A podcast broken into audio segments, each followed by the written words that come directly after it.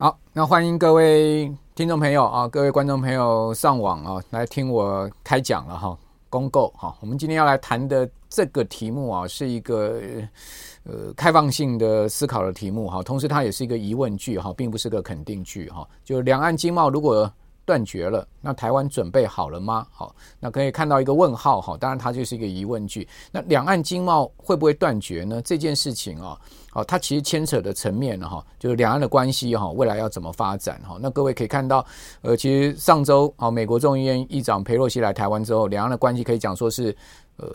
应该讲从一九九五年到一九九六年来最。紧张跟最紧绷的时刻了，这样的一个形容啊，应该不为过了哈。还记得上一次的这个台海危机啊，就是一九九五年、一九九六年的时候，所谓的呃九六哈，这个台湾海峡的飞弹危机，当时的背景啊是呃前李登辉总统呢到美国去访问了哈。那访问回来之后呢，哦这个对岸非常的不高兴哈。我就在呃九五年。呃，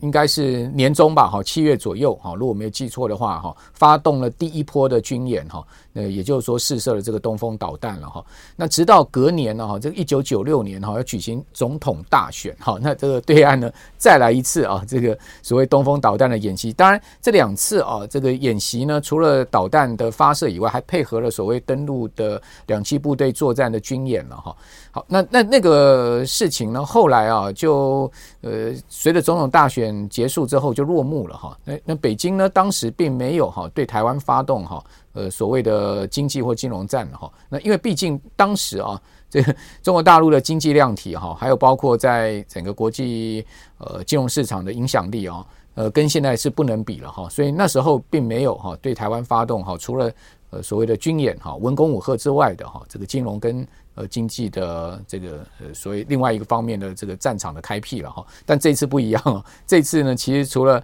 呃文攻武赫以外，我们可以看到这个在经济上面哈，已经采取了一连串的组合拳了哈。这等一下跟各位讲。那这个跟呃从一九九六年到现在哈，整个中国经济实力的崛起哈是有绝大的关系了哈。好，那呃至于说呃会不会断绝经贸往来哈？那现目前看到还不至于哈，因为毕竟也还没走到那一步嘛。也就是说呢，两岸也还没有走到一定要开战那一步。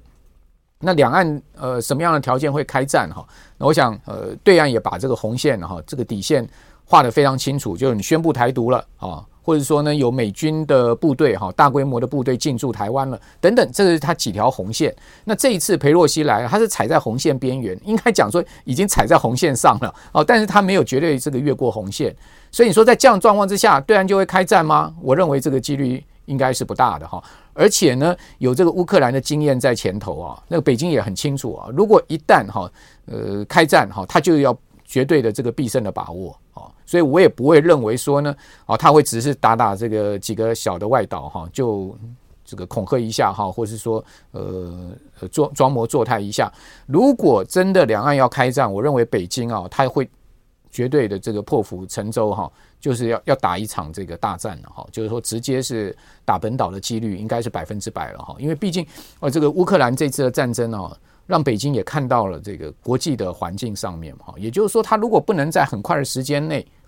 呃，把台湾拿下来的话，美日哈这个国际势力一定介入啊。那等到美日国际势力介入的话，那这个战争哈对北京来讲就绝对没有必胜的这个把握了哈。所以如果说北京一旦要开战，我认为他一定是要下定决心啊，直接进攻本岛，而且呢是要一举哈在有绝对把握之下哈把台湾拿下来。好，那会不会这呃要发生到这样的这个田地？好，我认为现在目前还不至于哈，现在离这一步还有一段一大段距离哈，因为毕竟这次技术性的踩在红线上面，它并没有越过红线，所以如果因为裴洛西来台湾而就发生了战争的话，好，那这个呃可能也说不过去了，对不对？所以我想北京他们也。不会轻举妄动哈，他们也会考量非常多，因为呃发生战争啊，那是一个全球性的大灾难哈，不单单是台湾的大灾难，对呃整个呃十四亿的中国人来讲也是一个大灾难哈。对在万不得已的情况之下，没有退路的情况之下，或是有绝对把握的情况之下，北京应该不会出手哦。但是我们可以看到两岸关系之紧绷啊，其实已经是呃这个。一九四九年哈，这个国民党哈，这个来台湾之后哈，再一次的这个绝对紧绷情势了哈。刚刚已经讲了嘛，这个上一次这么紧张是回到了一九九五年、一九九六年，当时的这个所谓的呃李登辉访美之后的隔年的总统大选的这个台海危机。那在前两次哈，那是真的是有实体战争了。那前两次呢就更久远了哈，也就是说所谓一江山大陈岛的战役。哦，以及呢，八二三的这个古宁头哦，这个金门的炮战，哈，那时候更久远了，哈，那我们就不多说。那两次，哦，应该讲说台海总共哈，从一九四九年来，应该有四次的这个大的危机，哦，从一江山大陈岛哈到这个八二三的炮战，好，再到哈这个一九九五年、九六年的。这个海峡的飞弹试射的危机，乃至于这一次，其实已经是应该讲第四次哈。那前两次是实体真的有战争了哈，但是呢，这个后面两次呢，其实都是在仅止于军演的这个层面上面。哈，好，那回到我们刚刚讲说，呃，经过这二三十年来中国大陆经济的发展哈，那现在目前整个态势上面哈，除了呃。这个大陆的军事哈政治实力的崛起以外，它的经济实力也大大这个大大的这个增强哈，已经变成全世界第二大经济体。这个我想我们的观众朋友都知道哈。那至于说它会不会真的去断绝了两岸经贸关系？好，当然我们刚才也讲了，没有战争的情况之下，应该还不至于走到这一步。但是它一步步的去紧缩，哦，这个两岸的经贸关系确实是有可能的哈。那那到底他要怎么紧缩？哦，他会用什么样的方法？这等我们来讲。我们先来就台湾现在目前的整个外贸结构形式来来推演一下，好，来看一下台湾现在目前的状况。那我们就知道说呢，它到底有没有紧缩的条件？哈，以及呢，它如何紧缩？我们首先来看一下哈，这个今年哈上半年啊，好，台湾的这个这个贸易情势哈，这个。大陆两个字应该把它划掉哈，这应该是一个笔误了哈，标题上面的一个错误。就今年台湾上半年中华民国的一个贸易情势，各位可以看到，我们先来看上半年的贸易总额哈，出口的部分呢是两千四百六十六点八亿美金。哦，这个上半年尽管哈这个全世界景气有下行啊，这个。开始出现一些比较疲弱的迹象，但是台湾整体出口表现还不错的哈，那增幅呢是百分之十九点二。另外进口哈是两千一百八十九点七亿美金哦，较去年增幅呢是百分之二十四点八，好，都双双接近是这个两呃两位数呃甚至达到两成上下的一个增幅啊，所以进出口今年上半年整体表现并不差的哈。那外贸顺差我们知道什么外贸顺差就出口减进口了，好，如果这个数字是正的话，就是外贸顺差。啊，有时有盈余了哈，外贸有盈余，好，盈余多少呢？啊，这个两百七十七点一亿美金，好，这个数字倒是较去年同期啊小减了三十六点五亿美金，好，也就是说出口虽然有增加，但是进口增加了更多了哈。那进口为什么增加了更多？啊，因为天然气啊，好，这个石油啊，好，这些原物料，好，这个价格大涨，好，那导致了台湾在价格因素之下啊，也许这个总量不变的状况之下呢，进口金额就上升了。好，那尤其各位可以看到这个天然气价格哈，今年以来啊，这个亚洲天然气价格已经涨了百分之八十了哈。我今天看到一个最新消息啊，就澳洲哦，他们现在正在研拟哈，可能要限制天然气出口。哇，这个是一个大事情啊。这当然我们今天不谈这个题外话啊，这对台湾的天然气仰赖哈，这个其他地方呃输入的状况来讲，可以讲很不利了哈。因为现在目前看到整个天然气的形势哈。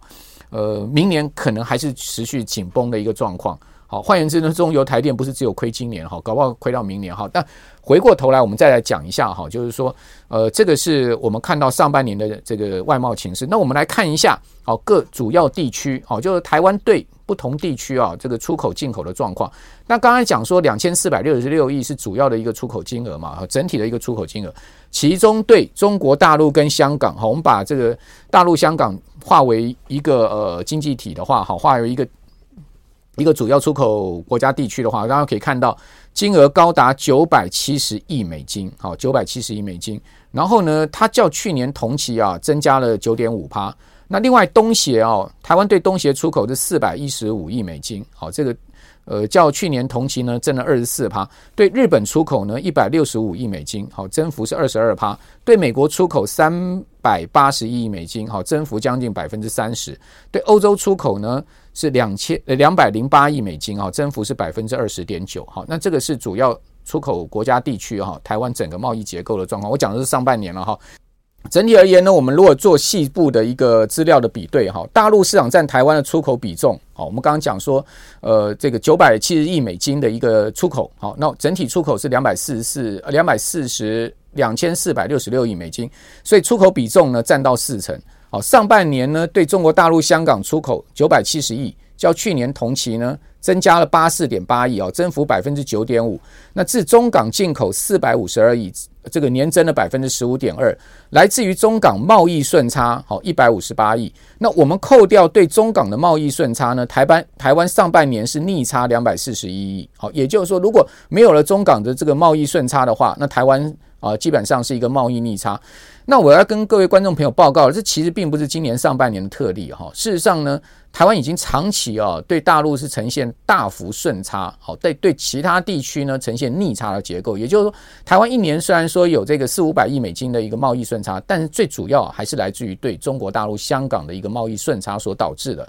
那上半年对中港的出口呢，占总出口比重呢，从去年的百分之四十二点八，好下降到百分之三十九点三。好，虽然有下降，但还接近四成。好，那另外呢，呃，这个出口的总量，哈，这个占占比，哈，百分之四十左右，哈，那它的这个占比呢，远高于排名第二位的东协。东协对台湾，呃，占整个台湾出口的比重呢，只有百分之十九十六点九。那第三位是美国的百分之十五点五。那也就是说呢，如果我们把东协东协跟美国加起来，好，也不及台湾对中港出口比重。换言之，我们把这个台湾最重要的老二、老三的这个出口市场加起来了，还达不到好对中国大陆的一个出口比重。那除非呢，我们再把排名第四名的欧洲，好，它的占比是百分之八点五，把它再加上去，好，才会达到百分之四十点九，勉强超过对中港的出口占比。好，所以大家就知道说，台湾啊，这个。出口到中港市场是多么重要了，因为毕竟你要把老二、老三、老四，好，这个全部加起来，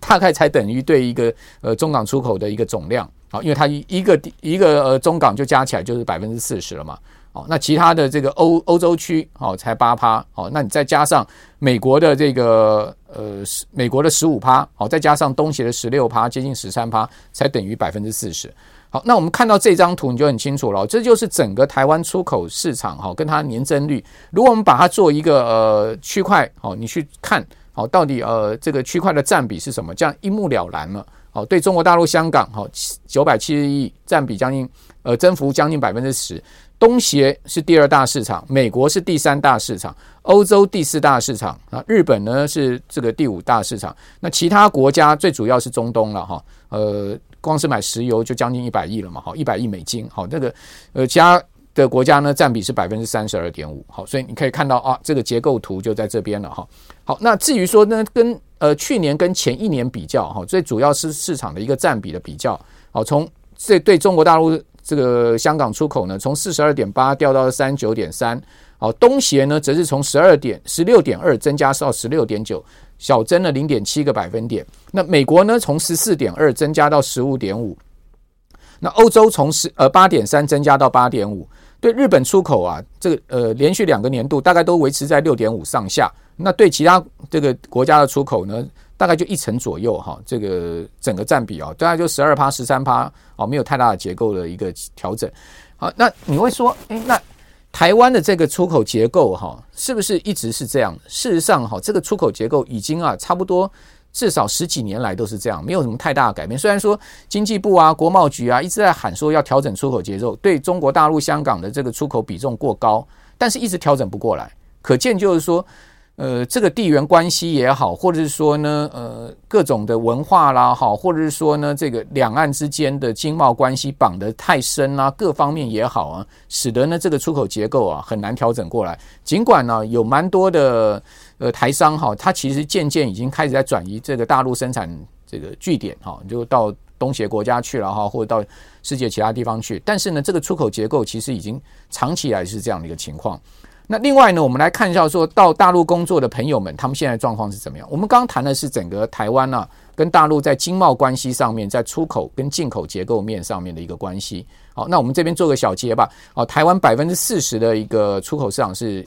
到中国大陆、香港的。那台湾百分之二十的这个进口呢，是来自于中国大陆跟香港。那中国大陆跟香港呢，是台湾最重要的好这个贸易的这个伙伴。好，这个是呃我们刚刚讲的呃这样的一个。从经贸角度来看，好，这个进出口这件事情一个重点。那另外呢，台湾每一年的这个贸易顺差哦，最主要就仰赖对中港的这个贸易的顺差。好，如果扣掉对中港的贸易顺差呢，台湾基本上是一个逆差的地方了。好，以去年来讲，哦，台湾对中港的贸易顺差达到超过一千亿美金，好，一千亿美金这么多，刚好一千亿出头了。那今年上半年我们刚刚讲说，对中港贸易顺差是将近六百亿美金。好，所以你扣掉对中港的贸易顺差，台湾今年上半年是两百多亿，将近两百四十亿左右的一个贸易逆差了哈。那如果一旦出现逆差的话，那各位就知道，那台币的这个竞争力啊，国际的这个竞争力一定会大幅下降。好，那另外呢，呃，这个呃，相对呢，这个外汇的流失啊，各方面来讲呢，其实逆差国好，相对哦，就是对经济啊，好，金融市场发展不利的哈。比如说像今年，好，日本、韩国持续逆差嘛，大家就会。这个把这个呃这个呃关注的焦点放在日韩了哈，那么甚至德国好，这个主要世界的一个出口国，呃，今年也转为逆差，大家都会这个放大镜来看它了啊。那台湾呢，当然如果说一旦好这个出现长期而且大幅的一个逆差的金额，这个对台湾的经济以及金融市场的发展绝对不会是正面的。好，那这个。这个事情呢，就回到我们刚刚讲说，如果一旦两岸断绝经贸的这个关系的话，那台湾四成的出口就不见了。哦，台湾的两两成的进口呢，可能也会受到很大的压力。那另外呢，这个大幅的贸易顺差呢，也不见。哦，所以这个就是我们必须必须要去思考了。换言之呢，两岸关系如果这条政治的路已经铺好了，那我们。呃，台湾到底准备好了没有？好，这件事情呢，就是要从各种面向来思考，不单单只有军事面，好，包括政治面、经济面、金融面都要去思考这些事情。好，那另外呢，就是说这么多年来，两岸从小三通啊，然后到这个全面开放，哈，到底有多少的朋友到大陆去工作？好，这件事情也是值得来思考的哈。那呃，我们来看到这个数据哈，一九九九一九九三年到一九九六年间呢，哈。台湾年度出口总额大约在这个一千亿美金左右，哈，也就是我们如果回溯了哈，我们来看一下这个台湾的整个整个这个贸易结构的一个历史，好，我们来再推演说，诶，现在目前的整个这个呃超过一年四千多亿，快五千亿美金，哦，这么大的一个呃贸易总量哈，它到底是怎么样成长起来？那我们如果回到一九九三年到一九九六年，我们刚刚不是讲吗？那个台海危机的时候，正好是一九九五年到一九九六年嘛，哈，我们就。抓那段时间吧，好，那段时间台湾的整个出口大概一千亿美金左右。那今年上半年呢，就两千四百六十六亿了。所以年度跟上半年比，哇，台湾这这么多，呃，这从一九九零年来到现在哈，三十年间的时间呢，这个出口成长的非常明显，而且非常的大哈。最主要就是科科技业的发展，哈，半导体等等，哈，切到全全球分工的整个供应链上面。那对中港的出口的。这个比重呢，好，我们如果抓一九九三年到一九九六年，当时呢一年大概差不多两百五十亿美金左右，好，占比是百分之二十五，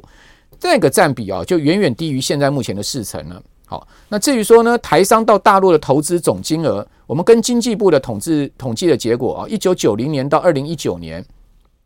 这一段时间哈，差不多呃也是三十年的一个时间哈，总共投资了四万三千八百多件。台湾大大小小公司在大陆啊，这少少说超过一万家了。好，那这个呃上市柜公司啊，哦，主要的上市柜公司几乎全部都有到中国大陆去做不同的这种程度的投资，累计投资金额多少？我们根据的是经济部的统计资料，哈，是一千八百五十五亿美金。哦，将近这个一千九百亿了哈。那去年呢，经济部核准的对外投资总金额，去年哈，我们单看去年这个二零二一年是七十四点七六亿美金，其中对中国的投资金额呢是五十八点六三亿美金。哇，这个占比仍然高达百分之八十啊！也就是说，经济部是一直一一一直在鼓励这个台商南进嘛，好，就要到东协去投资，好，或者说你到美国去设厂。好，或者说你到日本投资，好，你到其他地方，哦，到印度也好，哈，到哪里也好，就是不要去中国投资。但是呢，呃，这个分散投资的政策下去执行到今天，居然呢，到去年，好，这个仍然还有百分之八十的金额呢是往中国大陆投的。那你说这个事情，呃，到底要怎么解释呢？这我也只能讲说，这个结构性的问题啊，很多面向绑在一起，绑得太死啊，这个很难去改变的哈。哦，那呃，对中国的出口占比。呃，占这个今年上半年对中国的出口总共总共的占比呢是百分之三十九，进口是百分之二十，这我们刚刚看过了哈。那这张图呢就是告诉各位哈，我们现在看到这个资料哈，呃，这个资料呢就是我们从一九八九年到一九九二年，一九九三年到一九九六年，一九九七年到两千零一年，两千零二年到两千零七年，两千零八年到二零一二年，好，我们分段来看台湾的总出口，好，以及呢中港澳，好，这个呃出口占比，好，大家可以看到，呃，一九九零年上下了哈，就一九九一九八九年、一九九二年那段时间，台湾的出口一年还不到一千亿啊。哦，是到一九九三年到九六年，台湾出口才正式突破一千亿美金了。那一九九七年到两千年的时候，台湾的出口呢是一千两百亿美金。哦，一年，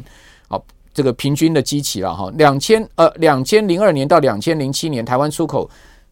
这段时间成长的蛮快的哈，这到了这个一千九百亿左右了哈。那两千零八年到二零一二年呢，就再大幅的成长到将近快三千亿了哈。所以你会发现，其实从两千年之后，台湾的这个出口大量的成长哈，快速的成长，这个是什么？为什么？因为这个都还记得吗？两千年就是 WTO 两岸分别加入的这个很重要的关键时间点。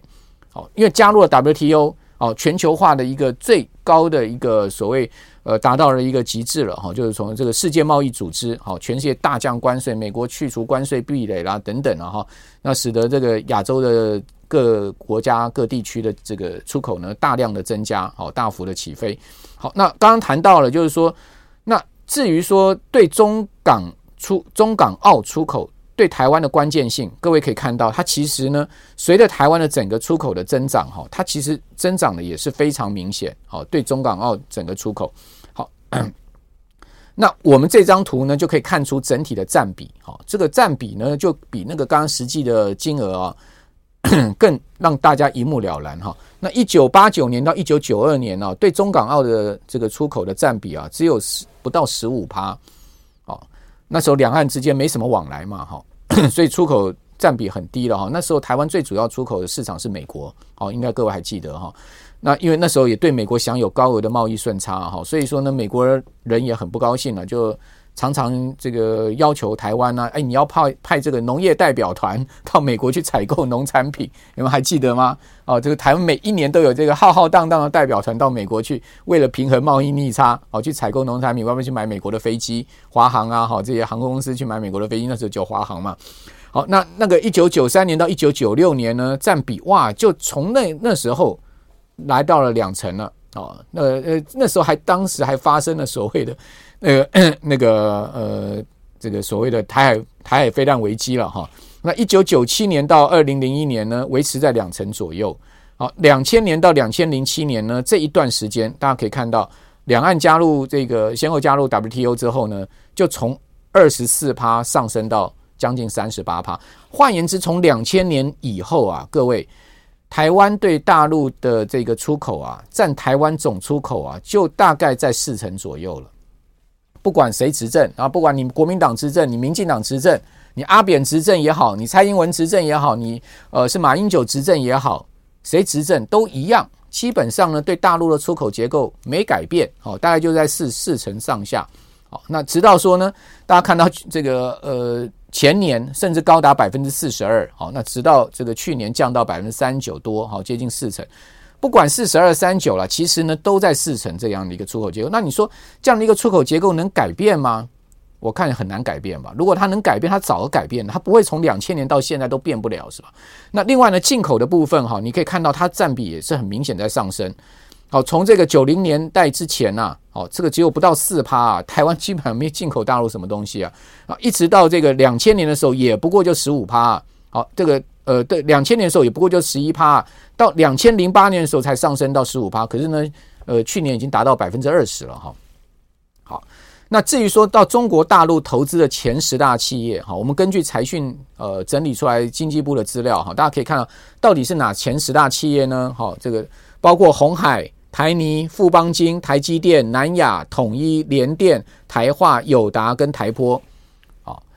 啊，最近呃，大家有发现啊，这个曹新成还说要捐三十亿啊，联电马上切割啊，联电为什么马上切割呢？当然是不想得罪对岸嘛，讲白话已经是这样子嘛，说啊，那个什么荣誉董事长哈，我们早就已经废除那个 title 了，没有荣誉董事长跟荣誉副董事长了啊，所以说呢，呃，朝鲜的所作所为，他所言所行啊，跟我们联电没有关系，我们也不予置评啊，所以你也不要带人到我们这个台积电工厂门口去抗议了，好，就有。这个不是有有有人带有人有这个民意代表带头吗？好，到这个台积电不是联电的工厂前面抗议吗？我觉得那也是蛮挺无聊的啦。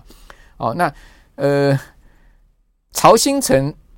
的行曹曹新成这个新闻一出来，大家都用联电前联电荣誉董事长、联电的前创办人、联电的创办人哦，联电的这个荣誉董事长曹新成啊，新闻都是这样写的嘛。那联电看到，他当然要发新闻稿，以及呢，立马做切割。为什么？好，联电在中国大陆有没有投资？合建厂是合苏州合建这个金源代工厂是谁谁去设立的？哦，以及投资的金额有多少？这上面不是写的很清楚吗？四百多亿美金呢、哦，那另外联电不是在厦门有投资吗？哦，所以说这都是切不断的事情。所以我今天在讲说，两岸有太多。在经贸上面，在文化上面，在血缘上面，在各方面上面切不断的事情，如果一旦发生了这种最不幸，让大家看到你要硬是切切断它，那不是个悲剧吗？那不就是一个大灾难嘛？哦，就讲白话，你是这样子。好，那红海对不对？哦，这个两千多亿啊，Number One 了哈。那另外呢，我讲这个这个是台币了哈。另外呢，台泥呢也也有七百多亿，富邦金也有七百多亿。哦，台积电呢将近五百亿，好，南亚呢四百五十亿，统一有四百零二亿，哦，台化有将近四百亿，哦，友达呢三百七十亿，台坡呢呃将近三百六十亿，好，这个就是这么多年来，好，这个呃一直到二零一九年第三季，哈，从开放，好，这个台湾呃上市公司可以到中国大陆去投资以来，哈，前十大的投资企业给大家看一下。那至于说对中港投资是不是有退烧呢？好，我们也从进一步的资料啊，经过财院整理也发现，确实你可以看到，从二零一一年以来哈，这个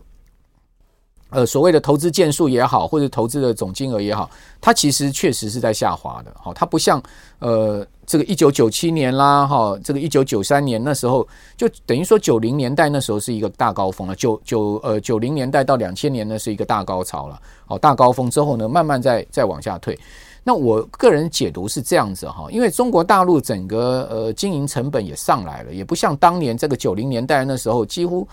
呃你到那边去没没有太多的这个经营成本，人力也好，土地也好。我还记得我曾经听过林百里讲一个故事啊。那很多年前了，林百里那时候要到苏州去设厂啊，啊，他讲说呢，哇，他从这个下机场啊，就遭到就就接受到了特殊通关礼遇，然后那个呃车队接迎他，哦，当地苏州的这个当地的这个最大的书记，哦，陪着他到一个小山头上面去看他要设的这个苏州要设的这个厂址，哦，为什么要小山头看？这样你才看得清楚嘛，你那个厂区有多大啊？这个俯瞰那个呃平原啊。哦，那我还记得林百里讲的很生动啊。他说呢，诶，他看到那个呃社场的地上有好多栋房子，都是民宅，好，就是因为他农农田嘛，好农舍嘛。他就说，那问那个书记说呢，哎，那这个还有这个民宅在那边呢，我怎么设厂啊？那书记就也很，他也形容很生动。您没看到那个呃墙壁上不有大大的白字吗？上面不是写个五吗？上面不是写个六吗？那你知道那什么意思吗？那就五天内搬走，六天内搬走啊！林百里当场也认到说：“哇，有这样的效率啊！哈，这个那早那个一九九零年代那时候，中国大陆在招商引资，什么呃五减五免半啦等等啊，哈，不就是这样子嘛？那那林百里就问了当地书记说呢：那这个农民这样把他们赶了出家园，他们不是呃心心中很难过吗？我这样子我也也亏欠他们。”书记讲说：“您别担心，我们在旁边帮他盖了这个更好的房子，让他们搬过去的。好，所以当时是这样的一个环境的哈。所以你会到大陆去看，有很多那个所谓的农农农村旁边盖的一些呃是没电梯的那个楼房哦。那那时候其实都是动迁过去的这样的一个情况。好，那。”呃，现在已经不是这样的状况了嘛。大陆现在的工资已经不输台湾了嘛。好，那也没有所谓的没环保成本，或者说没有土地成本，或者说税负减免这些事情了嘛。所以当然，哦，在投资上面，我认为一定会某种情况的这个出现了呃退烧的状况。好，那呃讲到了在投资层面上面，好，那讲到了说呢，在大陆工作的台湾人的层面，好。那统计出来说呢，呃，到底有多少人在大陆呢？好，根据大陆那边的所谓的呃居，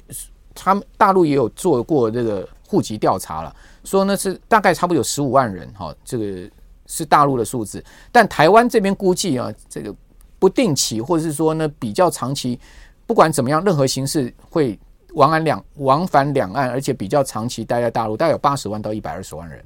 那那投资金额我们刚刚不讲了，将近两千亿美金，那只是政府呃或者说有关单位估计出来的数字。我认为实际的投资金额远远超过这个数字。那至于说在大陆的台商呢，好少说上万家，大大小小的这个不管做制造业、服务业的，好，那你说如果好一旦两岸之间不幸好有这种所谓的战火，或者是说有这样更进一步的摩擦，或者是说呢呃大陆要采取一些在经济上面对台湾的反制。好，那一步步的逼近的话，那这些会不会是他的这个条件跟筹码？那这个必然就是肯定了嘛，对不对？好，所以说，呃，这个就是我我今天这个主题的主要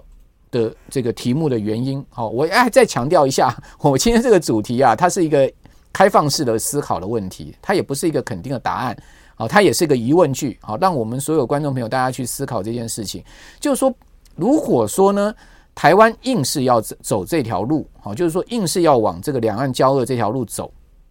好，那明明知道裴洛西来会搞火对岸，好，那你硬是要往这条路去走，那当然就要准备好，好，因为老百姓呢也没权利决定裴洛西能来不能来嘛，这个事情也不能说，哎，大家先公投一下，公投了啊，这个呃过半才通过了，裴洛西才能来，哦，不是这样子嘛，哦，这个就是执政者说了算了这个事情嘛。那那既然执政者说了算的事情，那当然站在执政的责任上面，你也要把各种的状况，哦，可能的可能的一些呃最坏的状况，好，不管是经济、金融、呃政治、军事各方面的状况，把它做好做好准备。好，如果你没做好准备的话，那就做这些呃这个往往这条路上走的事，那不就是一个很不智的行为吗？那这不就是一个嗯？我也不该，我也不知道该怎么讲的一个行为吧，就是或者说你讲鲁莽莽撞啊，或者说呢，呃，冲动的行为 还是怎么样呢？但事实上，回过头来想想看，会有这样子一个莽撞冲动吗？如果说是一个血气方刚的少年哈，他发生了呃这样子呃这个所谓血气方刚、莽撞冲动啊，你也许还能解释，但是是一个执政者诶，他是一个执政的团队诶，他有这么多的幕僚智库，有这么多有经验的人。呃，难道他都没有做好准备跟想想象吗？一定有嘛。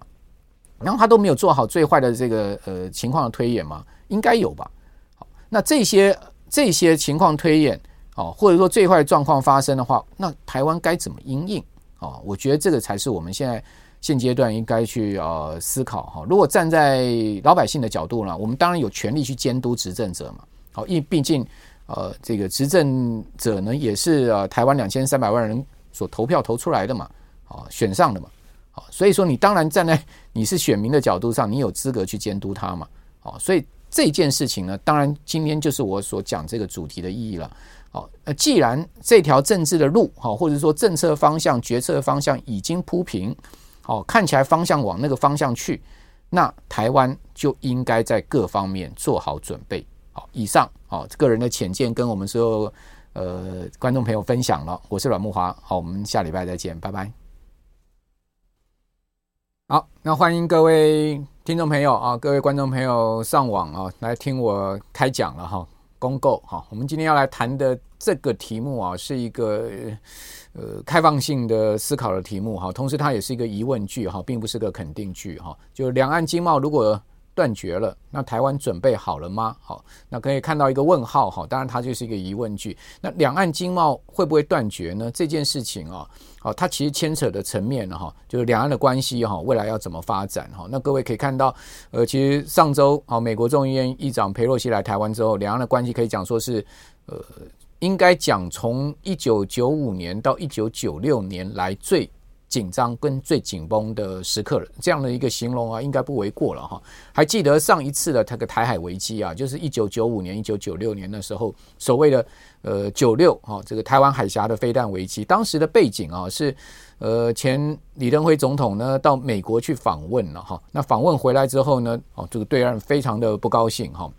我就在呃九五年。呃，应该是年中吧，哈，七月左右，哈，如果没有记错的话，哈，发动了第一波的军演，哈，那也就是说试射了这个东风导弹了，哈。那直到隔年呢，哈，这个一九九六年，哈，要举行总统大选，哈，那这个对岸呢再来一次啊，这个所谓东风导弹的演习。当然，这两次啊，这个演习呢，除了导弹的发射以外，还配合了所谓登陆的两栖部队作战的军演了，哈。好，那那那个事情呢，后来啊，就呃，随着总统大选选结束之后就落幕了哈。那那北京呢，当时并没有哈对台湾发动哈呃所谓的经济或金融战哈。那因为毕竟当时啊，这个中国大陆的经济量体哈，还有包括在整个国际呃金融市场的影响力啊，呃，跟现在是不能比了哈。所以那时候并没有哈对台湾发动哈，除了呃所谓的军演哈、文攻武赫之外的哈，这个金融跟呃，经济的这个呃，所谓另外一个方面的这个战场的开辟了哈，但这次不一样哦，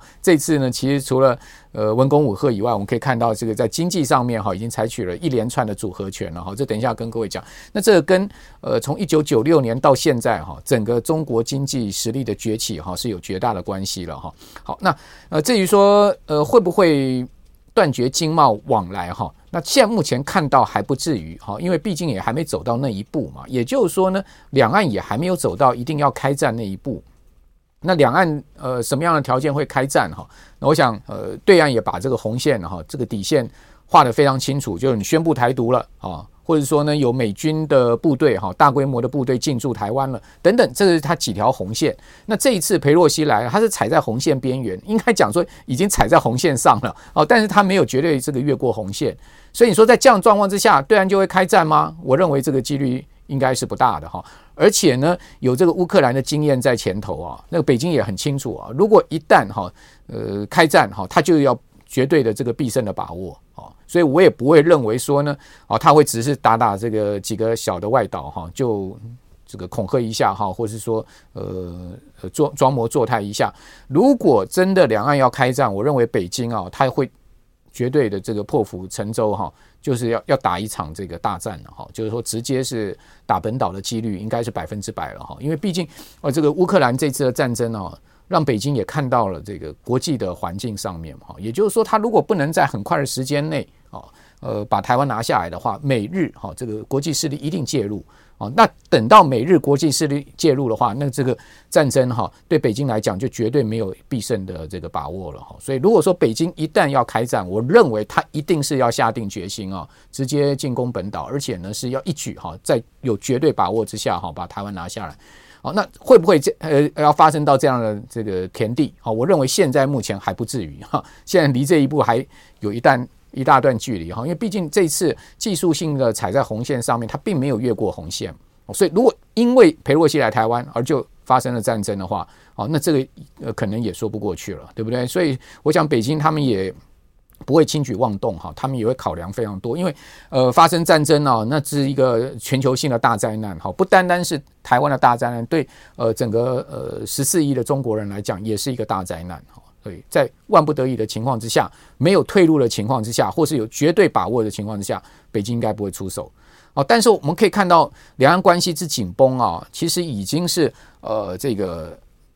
一九四九年，哈，这个国民党哈，这个来台湾之后，哈，再一次的这个绝对紧绷情势了，哈。刚刚已经讲了嘛，这个上一次这么紧张是回到了一九九五年、一九九六年，当时的这个所谓的呃李登辉访美之后的隔年的总统大选的这个台海危机。那在前两次哈，那是真的是有实体战争了。那前两次呢就更久远了哈，也就是说所谓一江山大陈岛的战役。好，以及呢，八二三的这个古宁头哦，这个金门的炮战，哈，那时候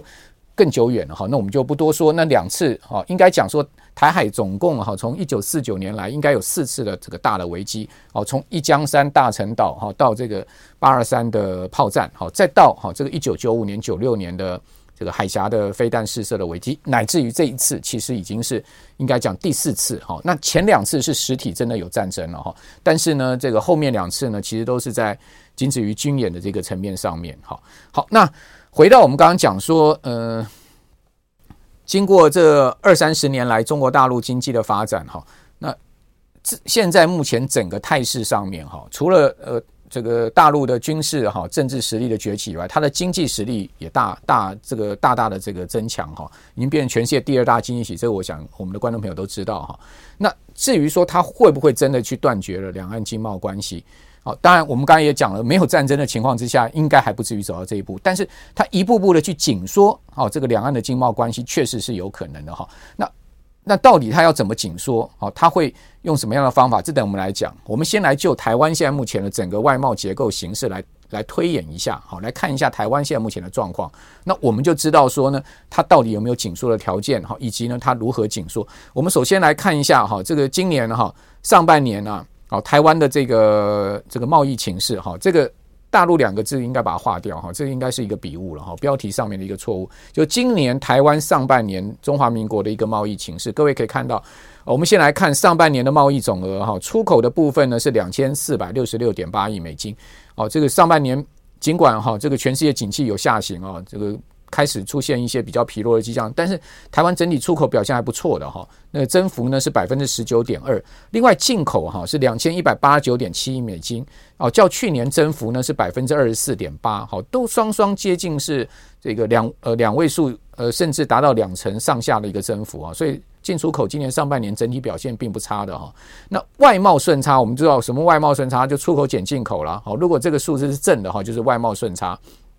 有是有盈余了哈，外贸有盈余，好，盈余多少呢？啊，这个两百七十七点一亿美金，好，这个数字倒是较去年同期啊小减了三十六点五亿美金，好，也就是说出口虽然有增加，但是进口增加了更多了哈。那进口为什么增加了更多？啊，因为天然气啊，好，这个石油啊，好，这些原物料，好，这个价格大涨，好，那导致了台湾在价格因素之下啊，也许这个总量不变的状况之下呢，进口金额就上升了。好，那尤其各位可以看到这个天然气价格哈，今年以来啊，这个亚洲天然气价格已经涨了百分之八十了哈。我今天看到一个最新消息啊，就澳洲哦，他们现在正在研拟哈，可能要限制天然气出口，哇，这个是一个大事情啊。这当然我们今天不谈这个题外话啊，这对台湾的天然气仰赖哈，这个其他地方呃输入的状况来讲，可以讲很不利了哈。因为现在目前看到整个天然气的形势哈。呃，明年可能还是持续紧绷的一个状况。好，换言之呢，中油台电不是只有亏今年哈，搞不好亏到明年哈。但回过头来，我们再来讲一下哈，就是说，呃，这个是我们看到上半年的这个外贸情势。那我们来看一下，好，各主要地区，好，就是台湾对不同地区啊，这个出口进口的状况。那刚才讲说，两千四百六十六亿是主要的一个出口金额嘛，整体的一个出口金额，其中对中国大陆跟香港，好，我们把这个大陆、香港化为一个呃经济体的话，好，化为一个。一个主要出口国家地区的话，大家可以看到金额高达九百七十亿美金，好，九百七十亿美金。然后呢，它较去年同期啊增加了九点五趴。那另外东协哦，台湾对东协出口是四百一十五亿美金，好，这个。呃，较去年同期呢，增了二十四趴。对日本出口呢，一百六十五亿美金，好，增幅是二十二趴。对美国出口三百八十亿美金，好，增幅将近百分之三十。对欧洲出口呢，是两千呃两百零八亿美金，哈，增幅是百分之二十点九。好，那这个是主要出口国家地区哈，台湾整个贸易结构的状况。我讲的是上半年了哈。整体而言呢，我们如果做细部的一个资料的比对哈，大陆市场占台湾的出口比重，好，我们刚刚讲说，呃，这个九百七十亿美金的一个出口，好，那整体出口是两百四十四，两百四十两千四百六十六亿美金，所以出口比重呢占到四成，好，上半年呢对中国大陆、香港出口九百七十亿，较去年同期呢增加了八四点八亿哦，增幅百分之九点五，那至中港进口四百五十二亿。这个年增了百分之十五点二，来自于中港贸易顺差，好一百五十八亿。那我们扣掉对中港的贸易顺差呢？台湾台湾上半年是逆差两百四十一亿，好，也就是说，如果没有了中港的这个贸易顺差的话，那台湾啊基本上是一个贸易逆差。那我要跟各位观众朋友报告，这其实并不是今年上半年的特例哈。事实上呢，台湾已经长期啊对大陆是呈现大幅顺差，好，对对其他地区呢呈现逆差的结构。也就是说，台湾一年虽然说有这个四五百亿美金的一个贸易顺差，但是最主要还是来自于对中国大陆、香港的一个贸易顺差所导致的。那上半年对中港的出口呢，占总出口比重呢，从去年的百分之四十二点八，好下降到百分之三十九点三。好，虽然有下降，但还接近四成。好，那另外呢，呃，这个出口的总量，哈，这个占占比哈百分之四十左右哈。那它的这个占比呢，远高于排名第二位的东协。东协对台湾呃占整个台湾出口的比重呢，只有百分之十九十六点九。啊，第三位是美国的百分之十五点五。那也就是说呢，如果我们把东协东协跟美国加起来，哦，也不及台湾对中港出口比重。换言之，我们把这个台湾最重要的老二、老三的这个出口市场加起来啊，还达不到哦对中国大陆的一个出口比重。那除非呢，我们再把排名第四名的欧洲，好，它的占比是百分之八点五，把它再加上去，好，才会达到百分之四十点九，勉强超过对中港的出口占比。好，所以大家就知道说，台湾啊，这个。出口到中港市场是多么重要了，因为毕竟你要把老二、老三、老四，好，这个全部加起来，大概才等于对一个呃中港出口的一个总量，好，因为它一一个一个呃中港就加起来就是百分之四十了嘛，好，那其他的这个欧欧洲区，好，才八趴，好，那你再加上美国的这个呃美国的十五趴，好，再加上东协的十六趴，接近十三趴，才等于百分之四十。好，那我们看到这张图，你就很清楚了。这就是整个台湾出口市场哈，跟它年增率。如果我们把它做一个呃区块，好，你去看好到底呃这个区块的占比是什么，这样一目了然了。好，对中国大陆、香港，好，九百七十亿占比将近呃增幅将近百分之十。东协是第二大市场，美国是第三大市场，欧洲第四大市场啊，日本呢是这个第五大市场。那其他国家最主要是中东了哈，呃。光是买石油就将近一百亿了嘛，好，一百亿美金，好，这个呃，其他的国家呢占比是百分之三十二点五，好，所以你可以看到啊，这个结构图就在这边了哈。好，那至于说呢，跟呃去年跟前一年比较哈，最主要是市场的一个占比的比较，好，从这对中国大陆这个香港出口呢，从四十二点八掉到了三十九点三，好，东协呢则是从十二点十六点二增加到十六点九。小增了零点七个百分点。那美国呢？从十四点二增加到十五点五。那欧洲从十呃八点三增加到八点五。对日本出口啊，这个呃连续两个年度大概都维持在六点五上下。那对其他这个国家的出口呢，大概就一成左右哈。这个整个占比啊，大概就十二趴十三趴哦，没有太大的结构的一个调整。好，那你会说，诶，那？台湾的这个出口结构哈，是不是一直是这样？事实上哈，这个出口结构已经啊，差不多至少十几年来都是这样，没有什么太大的改变。虽然说经济部啊、国贸局啊一直在喊说要调整出口节奏，对中国大陆、香港的这个出口比重过高，但是一直调整不过来。可见就是说。呃，这个地缘关系也好，或者是说呢，呃，各种的文化啦，好，或者是说呢，这个两岸之间的经贸关系绑得太深啊，各方面也好啊，使得呢这个出口结构啊很难调整过来。尽管呢有蛮多的呃台商哈，他其实渐渐已经开始在转移这个大陆生产这个据点哈，就到东协国家去了哈，或者到世界其他地方去。但是呢，这个出口结构其实已经长期以来是这样的一个情况。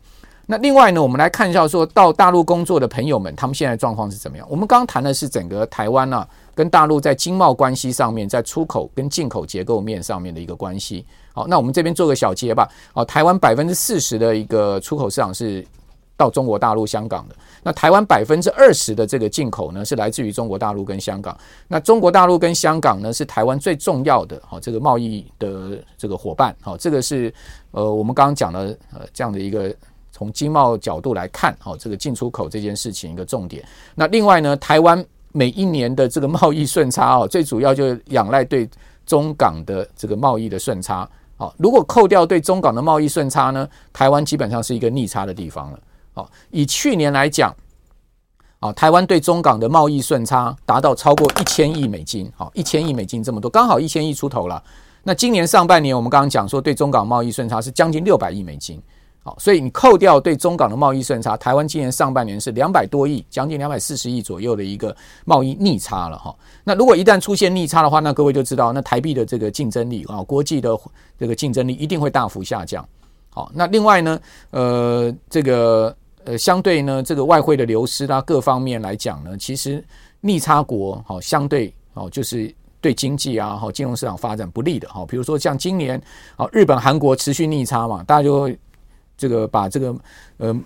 这个呃关注的焦点放在日韩了哈，甚至德国，好，这个主要世界的一个出口国，呃，今年也转为逆差，大家都会这个放大镜来看它了，好。那台湾呢？当然，如果说一旦好这个出现长期而且大幅的一个逆差的金额，这个对台湾的经济以及金融市场的发展绝对不会是正面的。好，那这个这个事情呢，就回到我们刚刚讲说，如果一旦两岸断绝经贸的这个关系的话，那台湾四成的出口就不见了。哦，台湾的两两成的进口呢，可能也会受到很大的压力。那另外呢，这个大幅的贸易顺差呢，也不见。好，所以这个就是我们必须必须要去思考了。换言之呢，两岸关系如果这条政治的路已经铺好了，那我们呃台湾到底准备好了没有？好，这件事情呢，就是要从各种面向来思考，不单单只有军事面，好，包括政治面、经济面、金融面都要去思考这些事情。好，那另外呢，就是说这么多年来，两岸从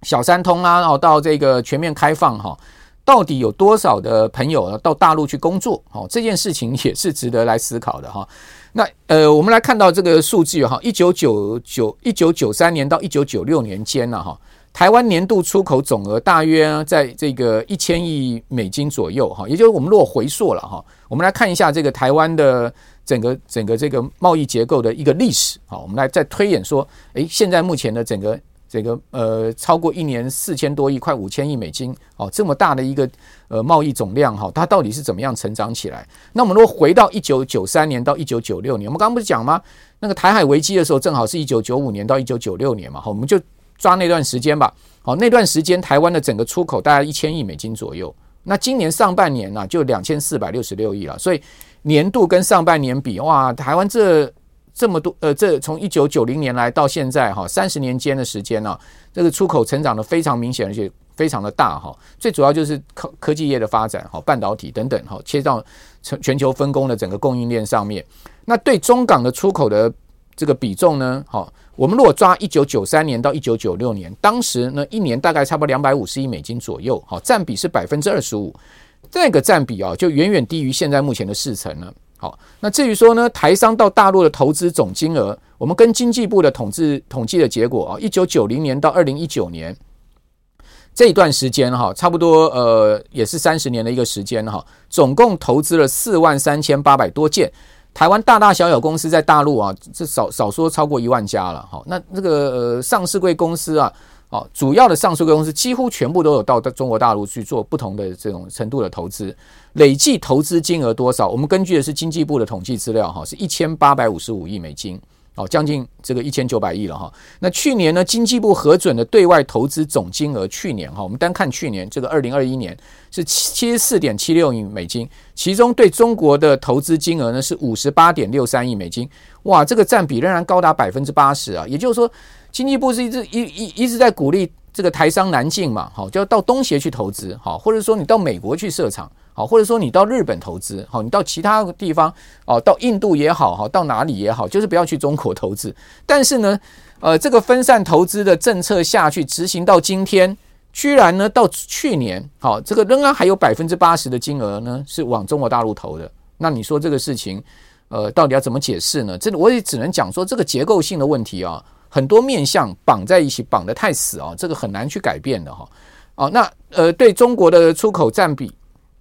呃，占这个今年上半年对中国的出口总共总共的占比呢是百分之三十九，进口是百分之二十，这我们刚刚看过了哈。那这张图呢就是告诉各位哈，我们现在看到这个资料哈，呃，这个资料呢就是。我们从一九八九年到一九九二年，一九九三年到一九九六年，一九九七年到两千零一年，两千零二年到两千零七年，两千零八年到二零一二年。好，我们分段来看台湾的总出口，好，以及呢中港澳，好，这个呃出口占比，好，大家可以看到，呃，一九九零年上下了，哈，就一九九一九八九年、一九九二年那段时间，台湾的出口一年还不到一千亿啊。哦，是到一九九三年到九六年，台湾出口才正式突破一千亿美金了。那一九九七年到两千年的时候，台湾的出口呢是一千两百亿美金。哦，一年，哦，这个平均的基期了哈。两千呃，两千零二年到两千零七年，台湾出口这段时间成长的蛮快的哈，这到了这个一千九百亿左右了哈。那两千零八年到二零一二年呢，就再大幅的成长到将近快三千亿了哈。所以你会发现，其实从两千年之后，台湾的这个出口大量的成长哈，快速的成长，这个是什么？为什么？因为这个都还记得吗？两千年就是 WTO 两岸分别加入的这个很重要的关键时间点。好，因为加入了 WTO，哦，全球化的一个最高的一个所谓呃达到了一个极致了哈，就是从这个世界贸易组织，好，全世界大降关税，美国去除关税壁垒啦等等啊哈，那使得这个亚洲的各国家各地区的这个出口呢大量的增加，好，大幅的起飞。好，那刚刚谈到了，就是说，那至于说对中港出中港澳出口。对台湾的关键性，各位可以看到，它其实呢，随着台湾的整个出口的增长，哈，它其实增长的也是非常明显，好，对中港澳整个出口，好，那我们这张图呢，就可以看出整体的占比，好，这个占比呢，就比那个刚刚实际的金额啊，更让大家一目了然，哈。那一九八九年到一九九二年呢，对中港澳的这个出口的占比啊，只有十不到十五趴。那时候两岸之间没什么往来嘛，哈，所以出口占比很低了哈。那时候台湾最主要出口的市场是美国，哦，应该各位还记得哈。那因为那时候也对美国享有高额的贸易顺差哈，所以说呢，美国人也很不高兴了，就。常常这个要求台湾呢、哎，你要派派这个农业代表团 到美国去采购农产品，你们还记得吗？哦，这个台湾每一年都有这个浩浩荡荡的代表团到美国去，为了平衡贸易逆差，哦，去采购农产品，外面去买美国的飞机，华航啊，好，这些航空公司去买美国的飞机，那时候叫华航嘛。好，那那个一九九三年到一九九六年呢，占比哇，就从那那时候来到了两成了，哦，那呃那时候还当时还发生了所谓的。那个 那个呃，这个所谓的台海台海飞弹危机了哈。那一九九七年到二零零一年呢，维持在两成左右。好，两千年到两千零七年呢，这一段时间，大家可以看到，两岸加入这个先后加入 WTO 之后呢，就从二十四趴上升到将近三十八趴。换言之，从两千年以后啊，各位，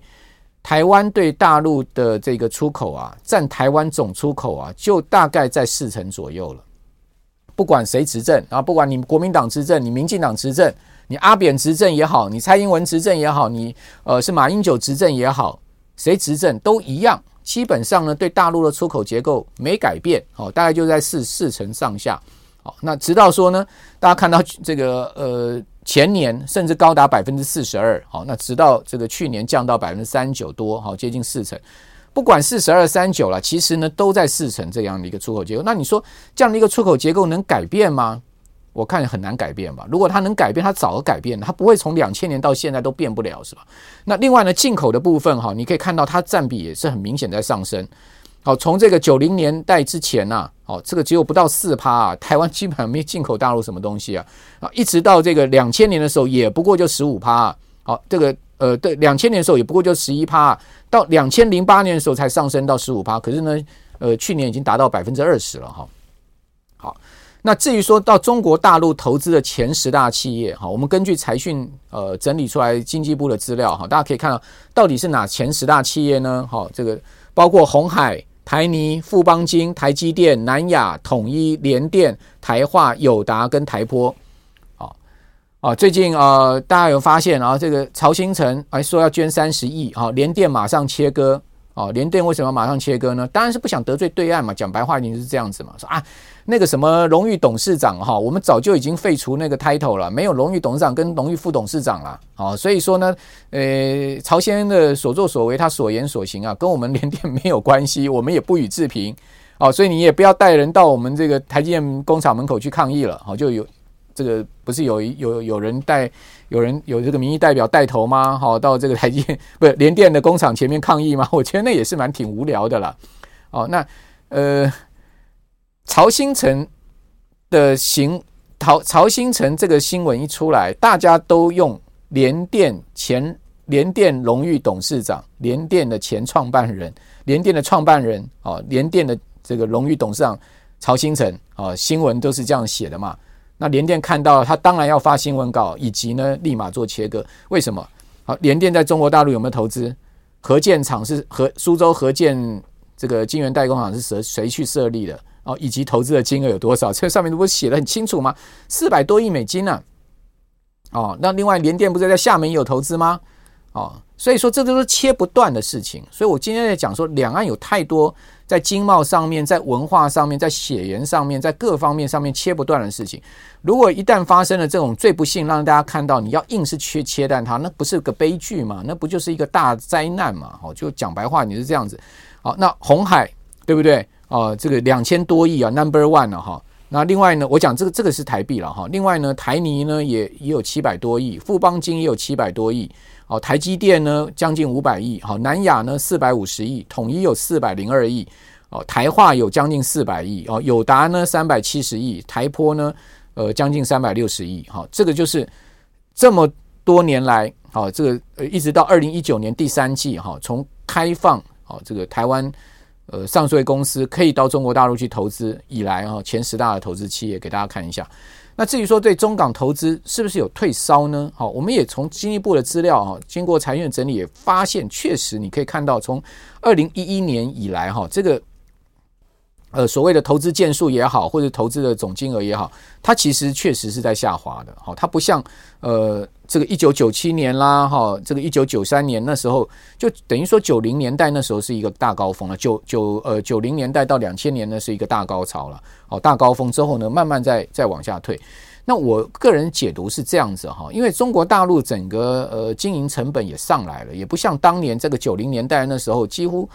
呃你到那边去没没有太多的这个经营成本，人力也好，土地也好。我还记得我曾经听过林百里讲一个故事啊，那很多年前了，林百里那时候要到苏州去设厂啊。啊，他讲说呢，哇，他从这个下机场啊，就遭到就就接受到了特殊通关礼遇，然后那个呃车队接迎他，哦，当地苏州的这个当地的这个最大的书记，哦，陪着他到一个小山头上面去看他要设的这个苏州要设的这个厂址，哦，为什么要小山头看？这样你才看得清楚嘛？你那个厂区有多大啊？这个俯瞰那个呃平原啊，哦，那我还记得林百里讲得很生动啊，他说呢，诶，他看到那个。呃，设厂的地上有好多栋房子，都是民宅，好，就是因为他弄农田嘛，好，农舍嘛。